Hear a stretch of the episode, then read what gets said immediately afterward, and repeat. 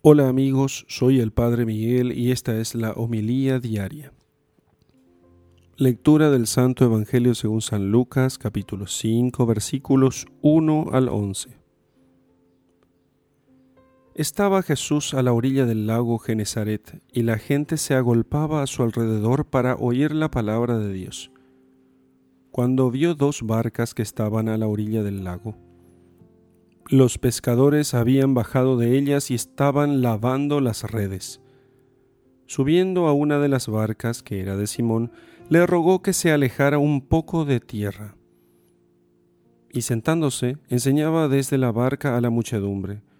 Cuando acabó de hablar, dijo a Simón, Navega mar adentro y echad vuestras redes para pescar. Simón le respondió, Maestro, hemos estado bregando toda la noche y no hemos pescado nada, pero por tu palabra echaré las redes. Y haciéndolo así, pescaron gran cantidad de peces, de modo que las redes amenazaban romperse. Hicieron señas a los compañeros de la otra barca para que vinieran en su ayuda. Vinieron pues y llenaron tanto las dos barcas que casi se hundían. Al verlo, Simón Pedro cayó a las rodillas de Jesús diciendo, Aléjate de mí, Señor, que soy un hombre pecador.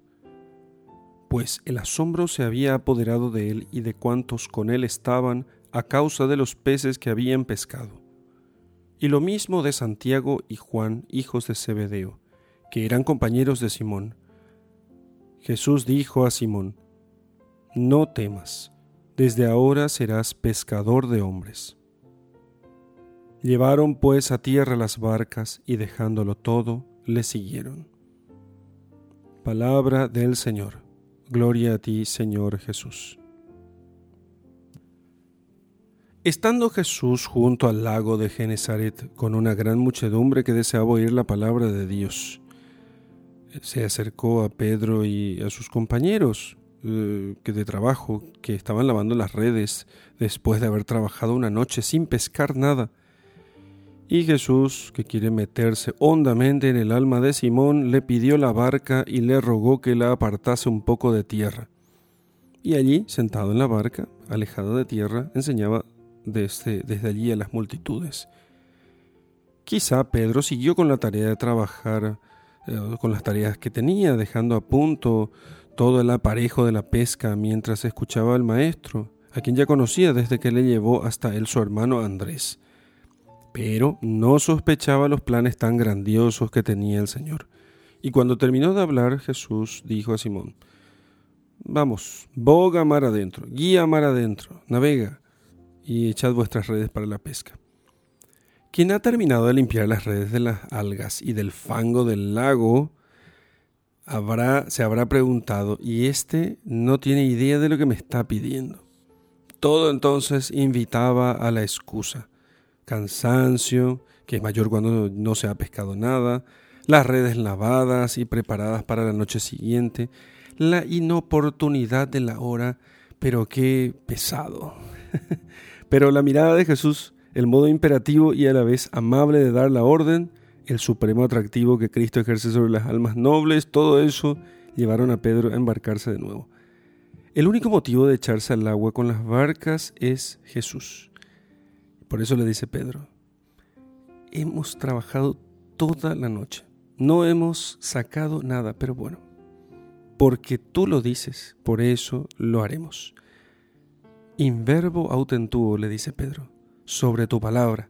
Esa es la gran razón. En muchos momentos, cuando hace su aparición esa, ese cansancio peculiar que, que, que produce el no ver frutos en la vida interior o en el apostolado, cuando nos parece que todo ha sido un fracaso, cuando llevamos años haciendo oración, esfuerzos, estamos fatigados, cuando nos parece que todo realmente ha sido un fracaso, encontramos motivos humanos para abandonar la tarea y decimos esto no vale la pena, tenemos que oír de nuevo la voz de Jesús que nos dice, Duc in altum, navega mar adentro. Y entonces le diremos, Señor, fueron años, eh, años vacíos, pero confiado en tu palabra, volveré a echar las redes. Entonces, es que el secreto de todos los avances y de todas las victorias está en saber volver a comenzar, en sacar la lección de un fracaso y después intentar otra vez y una vez más y así hasta que salga. ¿Por qué? Porque confiamos en la palabra de Cristo. A través de esos aparentes fracasos, quizás quiera decirnos el Señor que debemos actuar por motivos más sobrenaturales, por obediencia a Él, por Él y solo por Él. Ese es el gran... Y ahí está, radica, ahí radica el poder de la obediencia. El lago de Genezaret había negado sus peces a las redes de Pedro, toda una noche en vano. Pero ahora Pedro, obediente, vuelve la red al agua y pescaron en multitud tan copiosa que no cabían ambos barcos. Así que, y ese milagro se repite cada día que obedecemos nosotros al Señor, que obedecemos a Jesús si alguna vez nos encontramos cansados y sin fuerzas para recomenzar, miremos al Señor que nos acompaña en esta barca nuestra. Y entonces Jesús nos invita a poner en práctica con docilidad interior, con empeño, todos esos consejos que nosotros ya hemos eh, recibido en otras oportunidades, en la confesión, en un sermón, en la dirección espiritual, en la lectura que en la lectura espiritual o del evangelio en la meditación. Allí todo encontraremos esas fuerzas. Santa Teresa de Jesús decía que muchas veces me parecía no poder sufrir el trabajo conforme a mi bajo natural. Entonces me dijo el Señor, hija, la obediencia da fuerzas. En el nombre del Padre y del Hijo y del Espíritu Santo. Amén.